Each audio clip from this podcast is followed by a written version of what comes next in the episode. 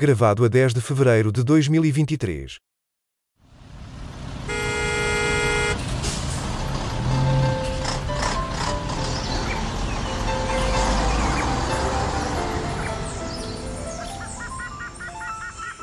Triangulação do círculo. Minhas queridas, eu vou-vos dizer uma coisa. Estou num hotel de manhã, ou seja, a net vai começar a piorar quando toda a gente acordar. Olá, muito boa noite, muito boa tarde, muito bom dia ou boa madrugada para alguns que acordam lá longe, a sul deste planeta. O meu nome é Miguel Agramonte, este é o centésimo quadragésimo quinto episódio da Triangulação do Círculo e falo-vos de Aveiro, sendo eu o provocador do mesmo. Não do mesmo Aveiro, mas do mesmo episódio. E eu sou o Max Pensador e estou hoje na bonita cidade de Queenstown, a sul da Nova Zelândia. Lá Uau, está, madrugada, Queenstown. Não, não devia ter mudado de nome para Kingstown, agora que o o Carlos III está à frente Pois, das coisas. a coisa já mudou umas quantas vezes de Rainha Vitória, não é?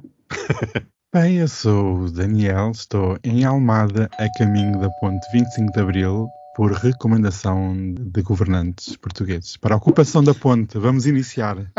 Isso, isso não é que vocês voltem a não vir a fazer em Almada, a ocupar a ponte. Não, mas, não, mas o, Daniel, o Daniel está a ser mauzinho porque ele está a ser mais provocador do que eu, e muito bem, Hum, porque realmente foi uma governante, deveria dizer uma governanta, Diz governante.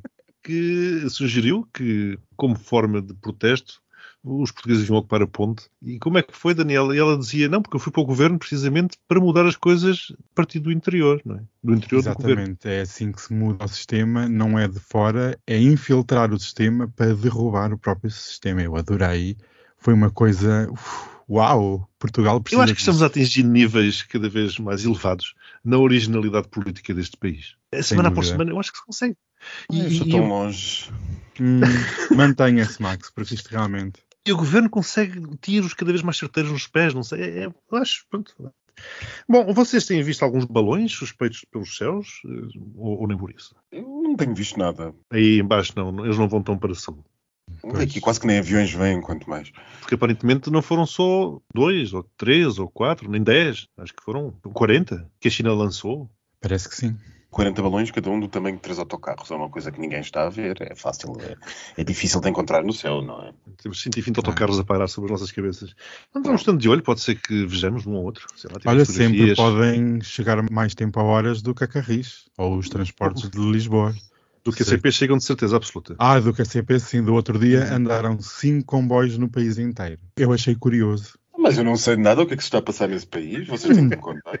Vai-se esboroando, a coisa vai-se esboroando. Preparam-se grandes manifestações, aparentemente, como é que é? Em fevereiro e abril, acho que é isso. Mega manifestações. Acho muito bem. Protesto. Gosto, adoro, adoro ir arranjar o cabelo para ir para uma manifestação. Faço as unhas, arranjo o cabelo, escolho a roupinha e lá vou eu. Levas umas plataformas. Uhum. Max, o que é que tu preferes? Suíça ou Nova Zelândia? Diz-me lá. O que é que é mais bonito? Tu estás a, a pôr-me a comentar a paixão que eu tenho por este país contra o meu nacionalismo. Não, isso não se faz. não se faz, não. Por isso é que eu achei que era Não, uma isto- provocação daquelas Eu- interessantes. São dois países, são dois países que não é por ser montanhas que eles são iguais, são coisas diferentes.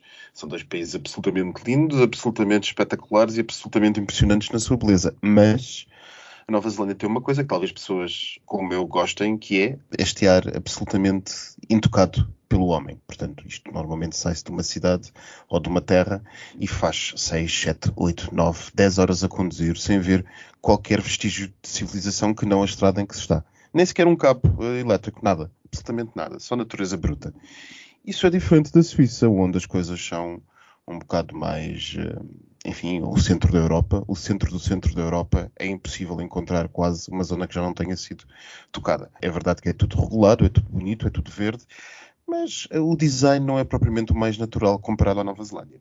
Bom, vamos começar pela política caseira, como não podia deixar de ser. Eu digo não podia deixar de ser porque os temas continuam eh, a surgir, a borbulhar, acabam por ser muitas vezes repetições ou reprises, ou como se dizem, sequelas dos temas anteriores, ou de episódios anteriores.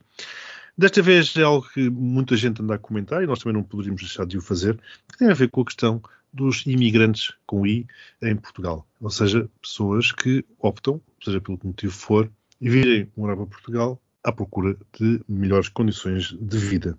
Mas depois acontecem episódios como aqueles que vimos eh, na semana passada, ou como aqueles que, aliás, temos visto já há algum tempo, se calhar começando do, do episódio mais recente para um outro mais antigo que eu gostaria de trazer, começaria por, por aquele incêndio na moraria que provocou dois mortos, porque veio-se descobrir depois, como se ninguém soubesse, como se ninguém passasse por aquela zona, que num quarto, só num quarto, habitavam 10 pessoas.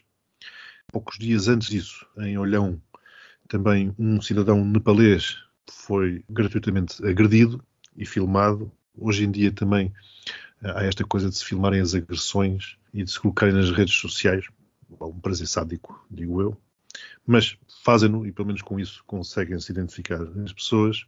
E, uma vez mais, isto faz-nos ver que, se calhar, Portugal não é aquele país que sempre nos venderam como sendo um país que acolhe bem quem o visita, onde não há xenofobia, onde não há racismo. Quantas vezes nós ouvimos isto? E antes de tudo isto, daí o meu, não vou dizer espanto, mas se calhar a minha vergonha, enquanto português, o caso de Odmira. Porque já em Odmira tinham sido expostas condições subhumanas e da exploração de seres humanos por redes, por portugueses, por o que quer que seja, e lá para cá, pelos vistos, pouco nada aconteceu. E isto é o que vem a público, isto é o que vem a lume. Se quisermos embrulhar tudo isto, podemos chamar o CEF, aqui ao, ao, barulho. E agora, meus queridos, queria saber o que pensam, o que me têm a dizer sobre estes tristes episódios e, acima de tudo, sobre a tendência e, do que é que se poderá dizer de um país que demora, por exemplo, três anos a legalizar um imigrante no seu território. A primeira coisa que se pode dizer é justamente o ponto em que tu tocaste, que é a questão do CEF. O CEF tem muito que se lhe diga e tem sido um contribuinte objetivo para a decadência dos direitos dos imigrantes neste país. É uma absoluta vergonha, e eu lamento colocá-lo nestes modos, é uma absoluta vergonha que num governo socialista que já tem quantos anos? Quantos? É que, Sete. Quantos, é Sete, sete anos, desde o escândalo do aeroporto de Lisboa, daquele cidadão ucraniano, que todos nos lembramos, que este governo não tenha sido capaz de pôr ordem no CEF. Por ordem, entenda-se, eu nem sequer estou a falar de gerir as corporações dentro do CEF, nem pôr em ordem os sindicatos. Não é isso que eu estou a dizer. Pô-lo a funcionar. Neste momento, uma manifestação de interesse que é aquilo que talvez vocês não saibam o que é que é, mas é um, uma fórmula que a lei portuguesa permite para um imigrante ou alguém que esteja em Portugal tenha entrado de forma regular no país, ou seja, com visto, seja ele qual for, mas que tenha entrado com visto ou com isenção do mesmo no país e que, entretanto, queira trabalhar aí e consiga ter prova disso, para conseguir um contrato de trabalho, por exemplo, ou então que estabeleceu uma empresa, tem que fazer aquilo que se chama manifestação de interesse. Que era basicamente antes uma coisa que se apresentava cheia de papéis numa repartição do CEF, e uma pessoa, ao final de uns meses, recebia uma entrevista do CEF para conseguir uma autorização de residência. Pois bem, começou a ser tanta coisa que os balcões do CEF deixaram de admitir qualquer pessoa que apareça, pura e simplesmente, como se não fosse um serviço público, para pedir informações ou esclarecer o que quer que seja. Qualquer pessoa que apareça num serviço público do CEF é imediatamente mandada embora e é pedir que, das duas uma, ou apresente o seu processo online, ou então tente telefonar para um call center o call center, o famoso call center, aquele que já ouvimos há uns dias na imprensa, receber milhares e milhares e milhares de chamadas por dia, às vezes aos níveis de 3 mil, 4 mil, 5 mil, 7 mil, 10 mil chamadas por dia sem que nenhuma seja atendida. E os imigrantes, estávamos nós há bocado em off a falar da TAP, as esperas no call center, pois a TAP parece uma brincadeira ao pé daquilo que se consegue do CEF. Há pessoas a serem pagas para conseguirem telefonar para o CEF. Há pessoas neste momento a receber luvas dentro do CEF para fazer marcações. Isto não é de meu conhecimento apenas pessoal, é também já reportado pela imprensa. Portanto, nós temos imigrantes, e não estamos a falar de vistos gold, estamos a falar de imigrantes como estes que têm sido atingidos por estas coisas todas, que estão há anos num limbo jurídico em que não têm absolutamente direito nenhum. Não são residentes oficialmente, mas também não deixam de o ser, não podem sair do país, mas também não têm documentos para mostrar que estão à espera.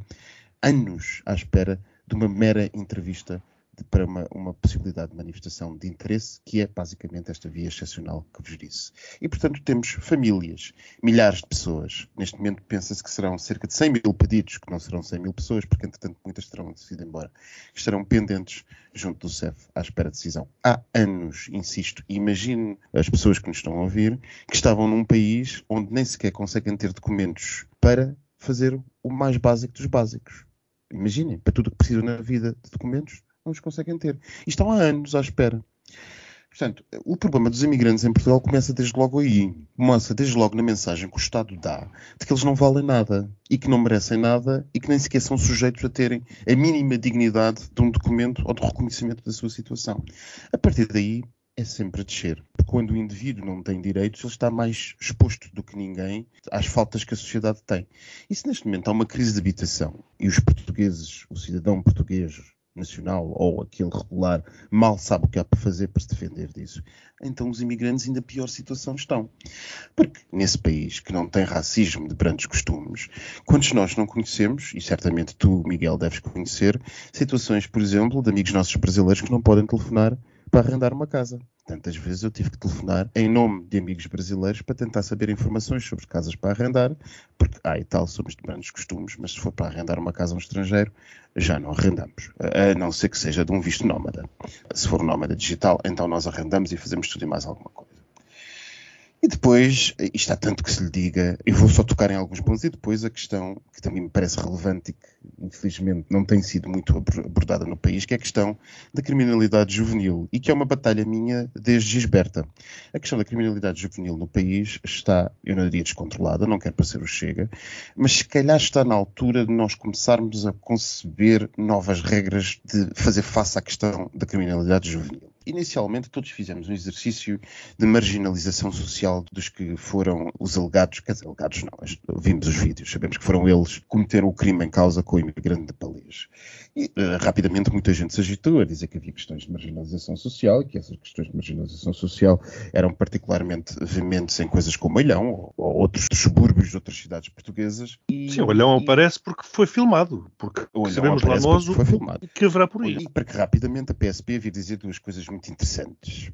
A primeira, que é a questão de já terem sido identificados e sabermos quem são as pessoas. E a segunda, ajusando uma análise que apareceu de cariz sociológico que eu não sabia que os membros dessa, da, da, PSP eram capazes de fazer. Já perdemos os poucos uh, ouvintes da PSP que, nos, que, nós tínhamos. Mas uma análise de cariz sociológico que foi a dizer à imprensa que as pessoas que cometeram este crime, aqueles jovenzinhos que cometeram este crime, até eram pessoas socialmente inseridas e que apenas um viria de um bairro uh, social. E essas fontes da PSP disseram também entendem que não foi propriamente uma questão de xenofobia, foi mais uma coisa motivada pelo roubo.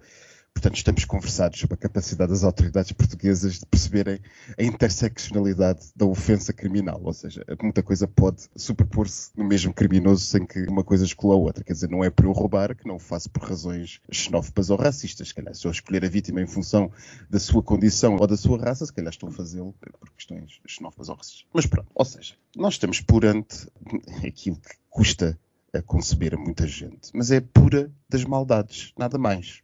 A maldade pura e simples. Temos paus, temos pontapés, temos tentativas de incendiar o, o, o, cabelo de um ser humano, temos o maior e o mais acabado desrespeito por um ser humano à nossa frente. Numa cidade portuguesa, filmado por todos. A PSP ainda não deteve ninguém, quer dizer, eu não percebo como é que isto é possível, não percebo se estão identificados, não percebi ainda porque é que o senhor procurador titular ainda não apresentou estas pessoas. Ao interrogatório judicial para a aplicação de medida coativa, não percebo e é uma pena que ninguém pergunte no país, incluindo governantes, porque é que isto está a acontecer.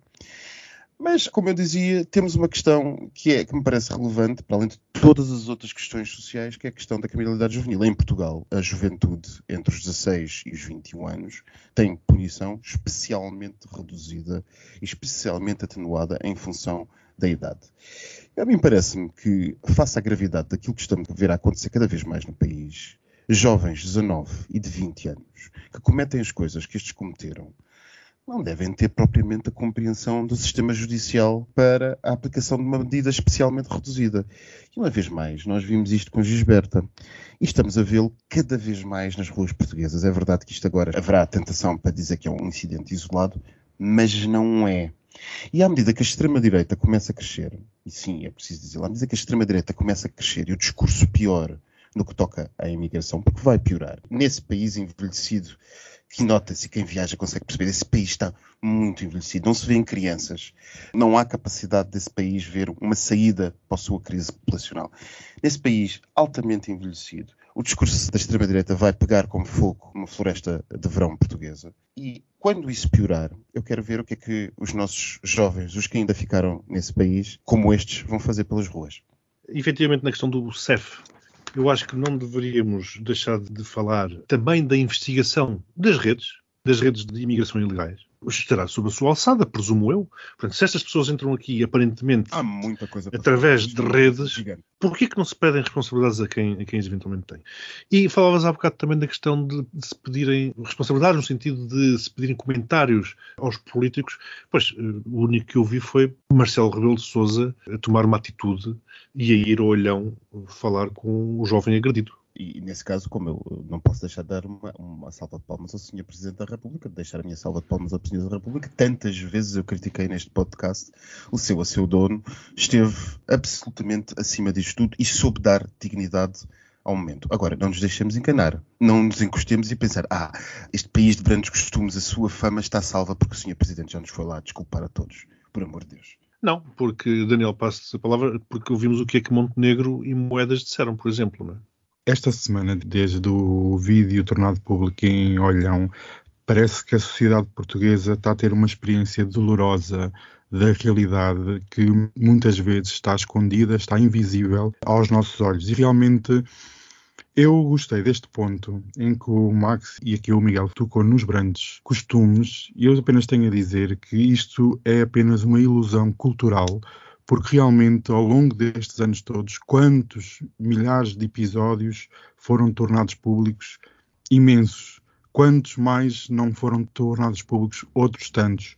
Este outros, episódio tantos, realmente outros tantos para não dizer mais. Tantos para não dizer mais, exatamente. E isto acredito que está a ser uma experiência hum, traumatizante e dolorosa na sociedade, porque realmente chegou um ponto em que não podemos fechar mais os olhos a esta situação. Não podemos permitir que um país como Portugal esteja de braços abertos ao mundo, com as suas fronteiras abertas para receber os cidadãos no mundo que tanto precisamos.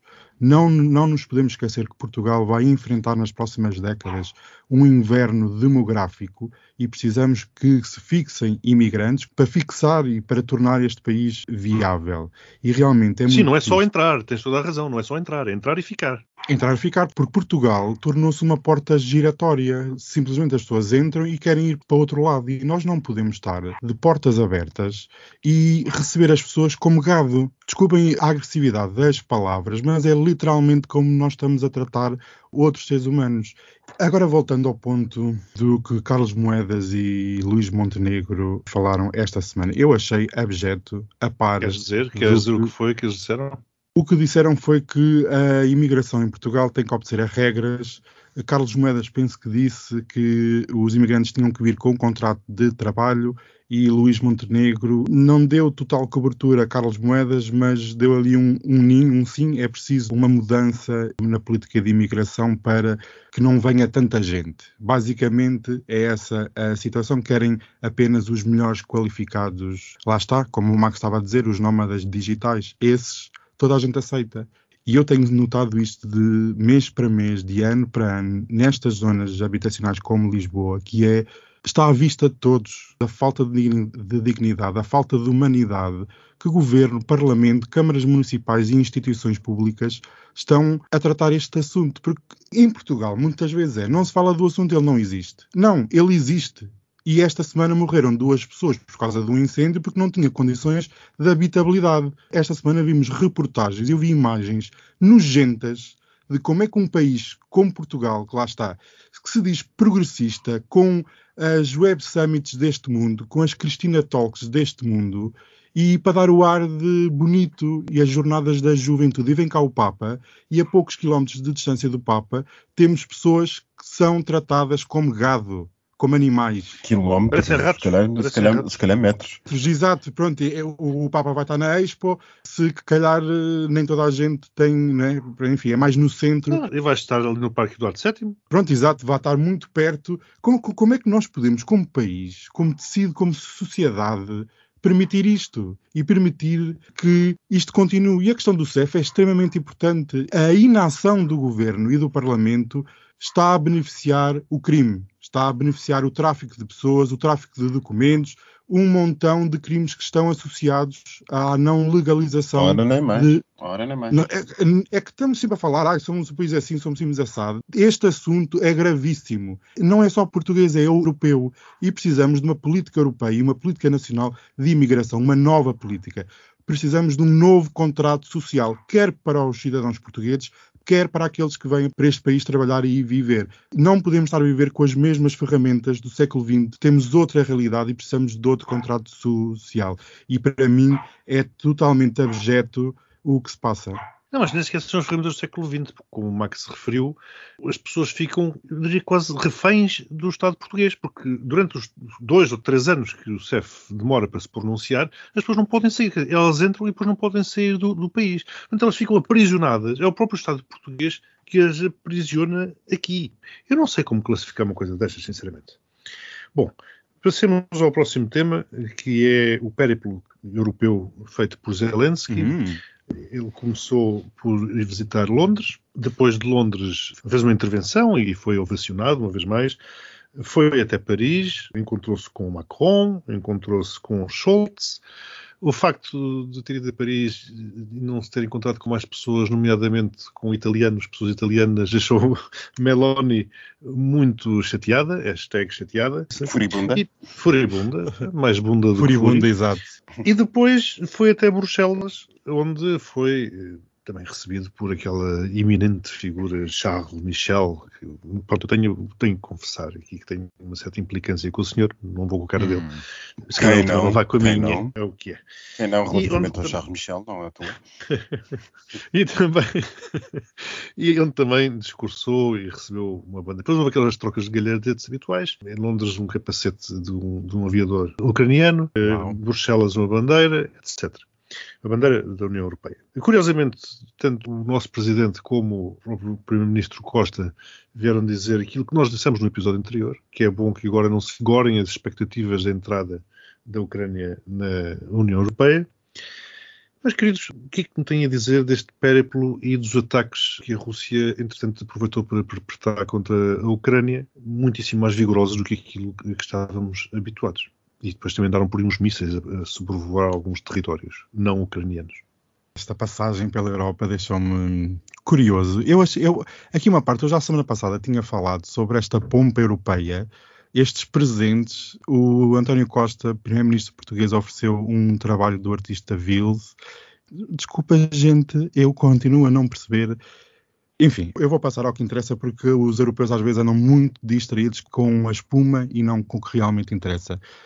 O presidente ucraniano veio à Europa pedir armas, apenas o Reino Unido parece ter eh, respondido a um pedido mais intenso com possivelmente a entrega de, de aviões a jatos e de mais armamento. E eu aqui começo a entrar num ponto, e Miguel, estavas aqui a falar sobre supostamente haver um míssil ou alguns mísseis que tenham sobrevoado território aéreo da Roménia e da Moldávia. Eu chego a um ponto que nós temos que nos perguntar até que ponto nós vamos nos confrontar com a Rússia. Porque isto já não é uma guerra Ucrânia-Rússia, isto é uma guerra entre dois impérios, duas esferas de influência e a NATO está a fornecer armas para abater o inimigo russo. E esta semana eu quero tocar aqui num ponto que falei com muita gente e por vezes parece haver a distopia de não se pode criticar e não se pode criticar o conflito nem o presidente ucraniano sobre a pena de dizer que sou apoiante russo ou tenho a mesma política por exemplo, o PCP. E nós temos que nos perguntar se nós queremos uma guerra nuclear, se queremos um caos, porque isto realmente, nós sabemos, nós que gostamos de história e de política internacional, sabemos que a Rússia dificilmente irá abdicar de qualquer território na Ucrânia. É uma questão de sobrevivência do Estado russo, é uma questão nacional, portanto, eu duvido muito que, sobre qualquer pretexto, seja ele qual for, que Putin e a Rússia estejam dispostos a abandonar as suas pretensões à Ucrânia. Portanto, se é uma questão de vida ou de morte, eu acredito piamente que os russos possam estar dispostos a usar algum tipo de armamento nuclear, porque uma coisa é uma questão mais simples, outra coisa é estratégico para a sobrevivência do Estado russo obter a Ucrânia como um prémio. E como é que nós vamos sair daqui? Até que ponto não é mais saudável haver uma negociação, sabendo que daqui a 10 anos pode haver outra invasão, pode haver outro conflito, mas queremos já morrer agora? até que ponto vamos puxar a corda de Vladimir Putin até que ele nos envie uma arma tática nuclear sobre a Ucrânia. Eu falo muito com isto. Muitas pessoas dizem sempre que ah, o Putin não vai lançar armas nucleares. Mas quem é que diz que não vai? Se nós puxarmos demasiado a corda, quando os ucranianos começarem a receber jatos, vão atacar a Crimeia, e se atacarem os russos que consideram a Crimeia ter território russo, como é que vão reagir? E ainda recentemente, já durante o conflito, o governo russo alterou a sua política nuclear para que passe a incluir que qualquer ameaça ao Estado russo possa usar uma arma nuclear como resposta.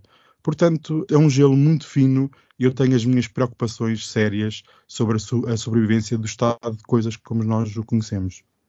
Max, perante isto? Eu vou citar Ana Gomes, uh, justamente acerca deste ponto que o Daniel Uau. estava a dizer. E tu, o que é que entregavas fosse Portugal? O Algarve, o Minho, os Açores? Mas, os Açores, uh, sim. Passando a essa parte, já lá volto. Eu, oponho oponho Eu devo dizer que este, este périplo foi engraçado uh, pelas instituições europeias e por capitais europeias, vá lá foi engraçado, quando mais não seja. Enfim, o resto, a troca de galhardetes, os discursos, enfim, foi um bocadinho mais do mesmo. Não foram tão impressionantes como no Congresso americano, mas foram interessantes. Agora, eu acho que o mais interessante neste périplo foi nós analisarmos o protocolo porque ao analisarmos o protocolo e aquilo que os vários Estados fizeram para receber Zelensky, nós percebemos que prioridade é que cada um destes países dá a esta questão. É muito interessante analisar pequenas coisinhas. Eu não sei se vocês viram, por exemplo, a chegada de Zelensky ao Eliseu. Eu estava por acaso sentado a ver se Macron iria descer ou não a escadaria do Eliseu para receber Zelensky. Um ato no protocolo francês normalmente associado a maior respeito pelo chefe de Estado que chega. Se vocês repararem, compararem, normalmente quando o presidente francês espera alguém no Palácio do Eliseu, espera ao cimo daquele lance de escadas, aqueles 4 ou 5 graus que ali estão. Normalmente não desce as escadas para vir cá abaixo recebê-lo, fê-lo. E lá atrás, escondido atrás de um pilarete, quem é que estava? Schultz. Schultz. Ai, meu Deus! Vocês não viram? Vocês não viram? Estava lá atrás escondido. Portanto, Macron deixa escadas, vem cá abaixo buscar Zelensky, faz ali todo aqueles salamaleques, fotografias, isto, passa bem, não sei o quê. Depois sobem as escadas juntos, ficam a pousar para as fotografias e de repente aparece Schultz, que estava escondido lá atrás, e pousa também para as fotografias.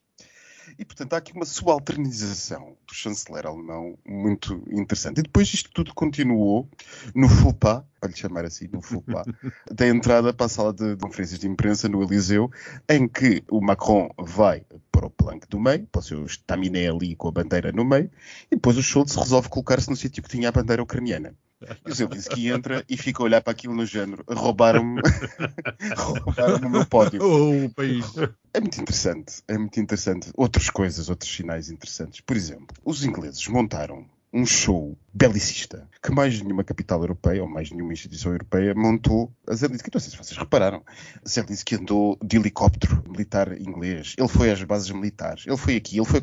E a conferência de imprensa foi feita de uma forma bastante belicista em frente a um Challenger, a um tanque, a um tanque britânico com a máxima força possível que o armamento britânico e a exuberância militar britânica possa dar essa questão, que mostra o empenho dos ingleses neste assunto. E depois, desde o momento zero, atenção. Desde o momento zero. E depois pequenos pontos interessantes, que é pequenas coisas que quem repara em aviação repara nestas coisas, mas quem não repara não presta atenção, e é natural que assim não o faça. Mas, por exemplo, os ingleses, para mandarem Zelensky ser entregue, mandar encomenda de Zelensky de Londres a Paris, mandaram o seu principal jato privado, um novíssimo 321, que o Boris Johnson pôs a serviço da Força Aérea Britânica para transportes do chefe de governo e dos seus monarcas, com o que mais avançado há de luxo e de coisa, e mandaram o Zelensky nesse avião até Paris. E, portanto, quando o chefe do protocolo francês foi receber a Zelensky em Orly, há um enorme 321 que aparece ali com o United Kingdom e uma bandeira escrita. Cima. Lindíssimo. Eh, eh, lindíssimo, com uma, um United Kingdom pintado de uma ponta à outra e uma bandeira Union Jack na cauda gigante e Sim. pousa ali a menorizar aquele protocolo francês. E depois os franceses pegam de si e levam Zelensky no mais pequeno dos seus aviões privados, uh, juntamente com Macron, a passear a Bruxelas, numa coisa pequeníssima, e Zelensky tem que baixar a cabeça para sair do avião quando aterra em Bruxelas para encontrar quem uh, Ursula von der Leyen e Charles Michel. Portanto, eh, foram coisas interessantes. Mais poderíamos ser de ter no final, do, para quem tenha reparado, no, no, final dos discursos ao Parlamento Europeu, Roberta Metsola e a Presidente do Parlamento Europeu e o Zelensky levantam-se no final para os hinos. E o que toca no Parlamento Europeu é o hino da Ucrânia seguido do hino da União Europeia, portanto, na sinfonia também não me passou ao lado esta imagética, porque houve claramente aqui um processo que normalmente não é feito de soberanização, passo de expressão, soberanização da Europa, enquanto entidade quase que federal, muito interessante uhum. também notar isto. Acho que ninguém reparou, pelo menos na imprensa não vi ser comentado, mas eu reparei.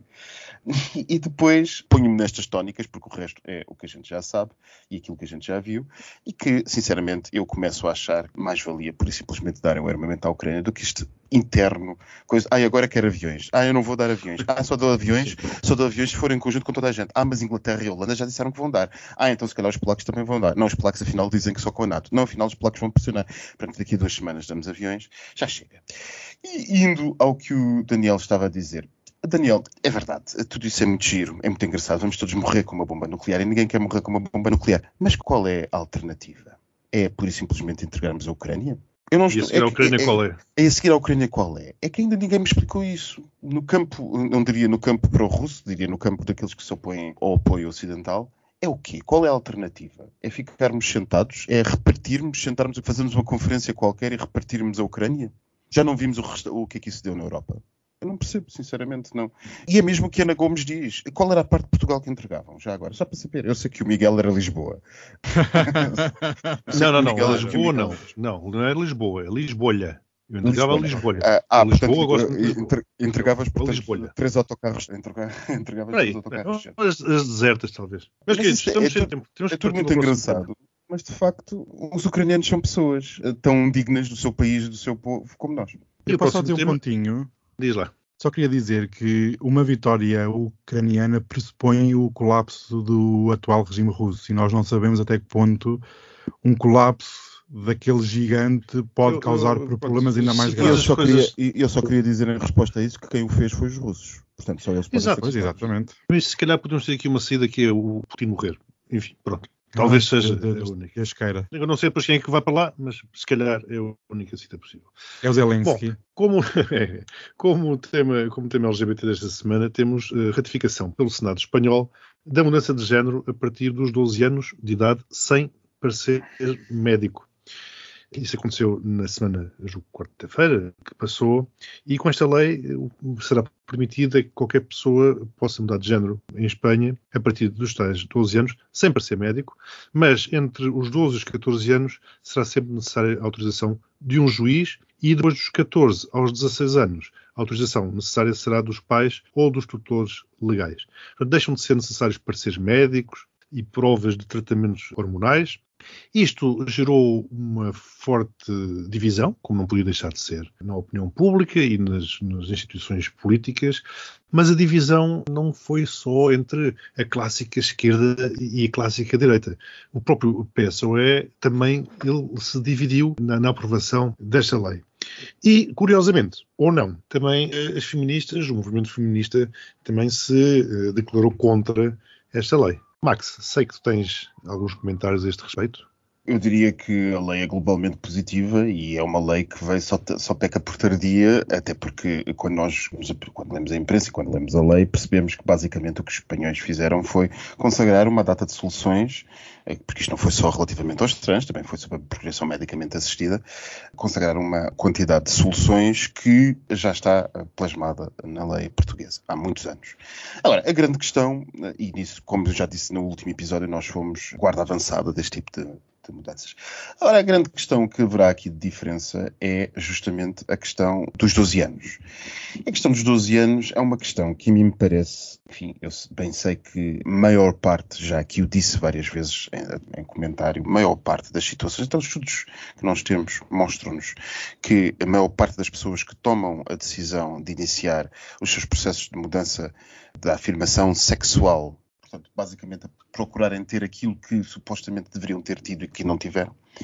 Essas pessoas eh, raramente, em uma ínfima parte dos casos, se arrependem ou querem voltar para trás. Mais de 99% das vezes, e eu já está para trás num dos episódios o estudo que citei acerca disso, não se arrependem e eh, continuam os seus processos. No entanto, há aqui algumas questões que me parecem de difícil, como dizer, eh, de difícil explicação para uma sociedade e de difícil concepção numa sociedade em que nós não conseguimos perceber que uma criança faça o que quer que seja, quanto mais aos 12 anos iniciar procedimentos que podem não necessariamente ser cirúrgicos, mas que possam ser, por exemplo, hormonais, ainda que não seja obrigatório para a mudança de sexo que a lei, eh, tanto a portuguesa como a espanhola, nesse caso, aos 12 anos, estabelece. E, portanto, haverá aqui alguma situação que eu acho que pode ser sujeita a algum debate e que ainda é, talvez, até porque não é plena na ciência ainda, que haja a plena capacidade, eh, até definição eh, corporal, que permita logo um processo de mudança de sexo nessa altura. Portanto, eu não sei, eu não tenho informação suficiente, mas parece-me que é perigoso esta definição aos 12 anos. Ainda que ela seja limitada por um juiz e puro poder paternal, porque a imprensa tem-no colocado dos 12 aos 14 pelo juiz, dos 14 aos 16 pelo poder paternal, mas na verdade é dos 12 aos 14 pelo juiz e pelo poder paternal e a partir dos 14 só com o poder paternal.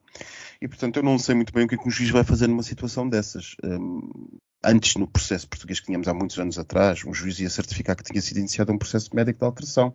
Ele não podia fazer muito mais. O que é que ele vai fazer no caso de uma criança de 12 anos? Não sei.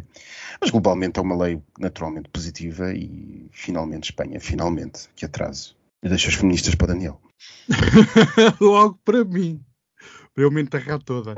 Mas eu, queria, eu concordei na maioria com aquilo que o Max disse. Realmente, esta questão dos 12 anos, e eu já tinha falado deste assunto com várias pessoas, que até certa idade, ok, compreende que hum, a pessoa já está mais evoluída, já está mais madura e consegue tomar uma decisão. Agora, às vezes é preciso ter cuidado e não provocar demasiado estes temas, às vezes, eh, setores da sociedade. Mas, no geral da lei, sim, concordo e parabéns.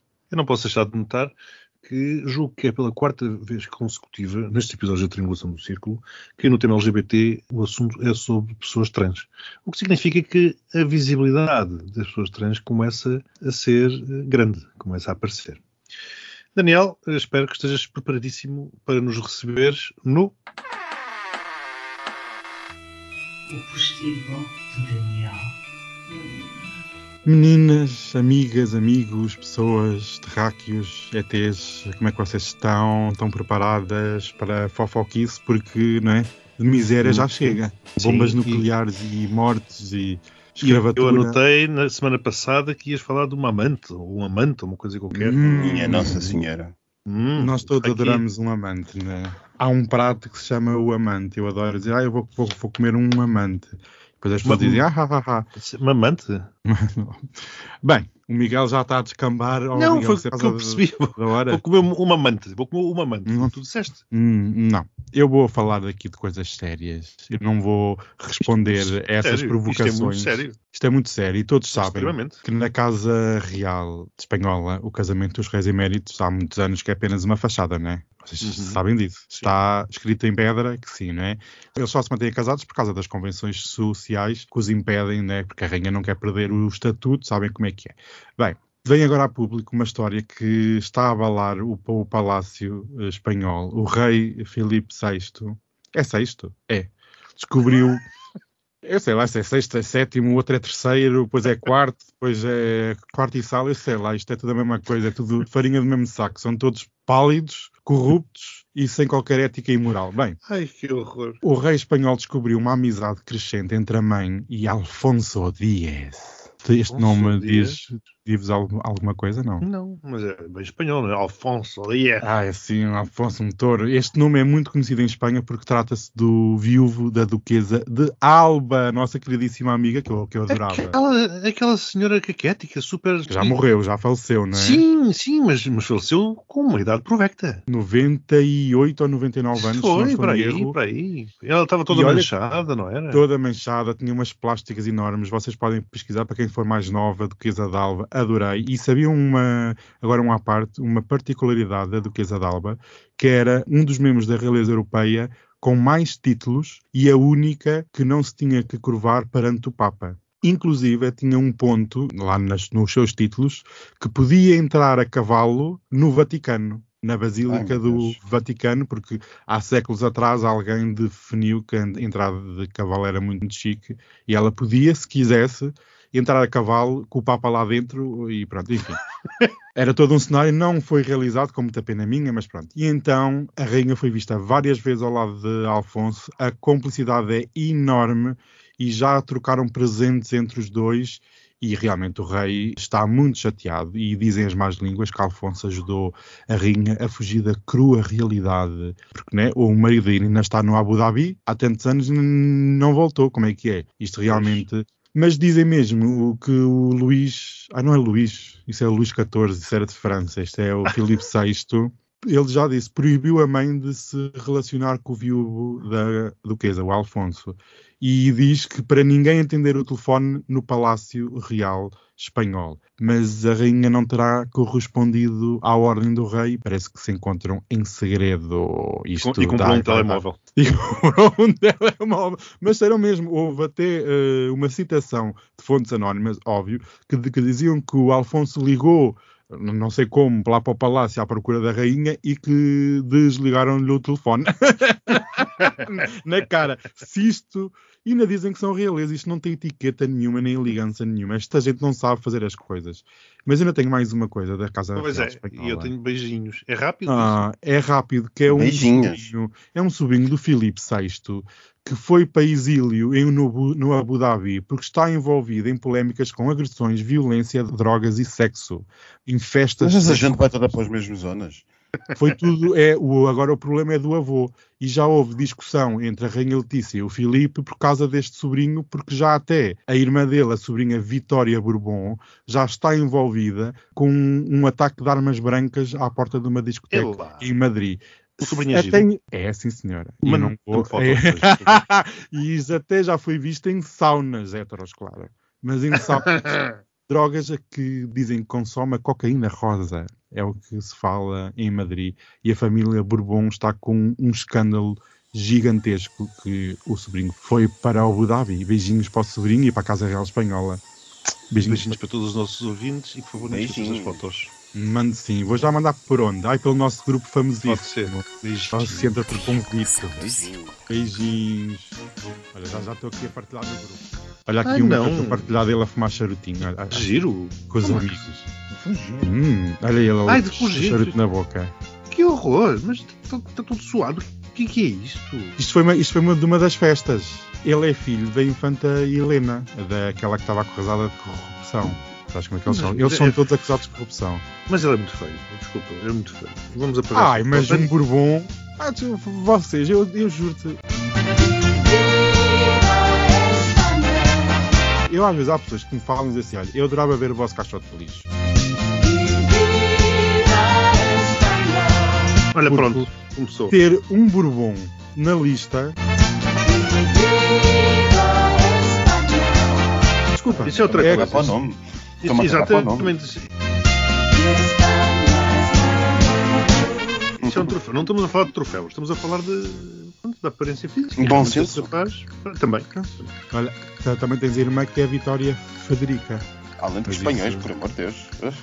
Ah, pronto, olha, eu estou realmente estou muito triste porque vocês não gostam de um Bourbon e pronto. Não, Olha, Este não é Bourbon, este é Bourmão. Só se for, só se for a bebida, filha. ah, pá, tens tomazinha.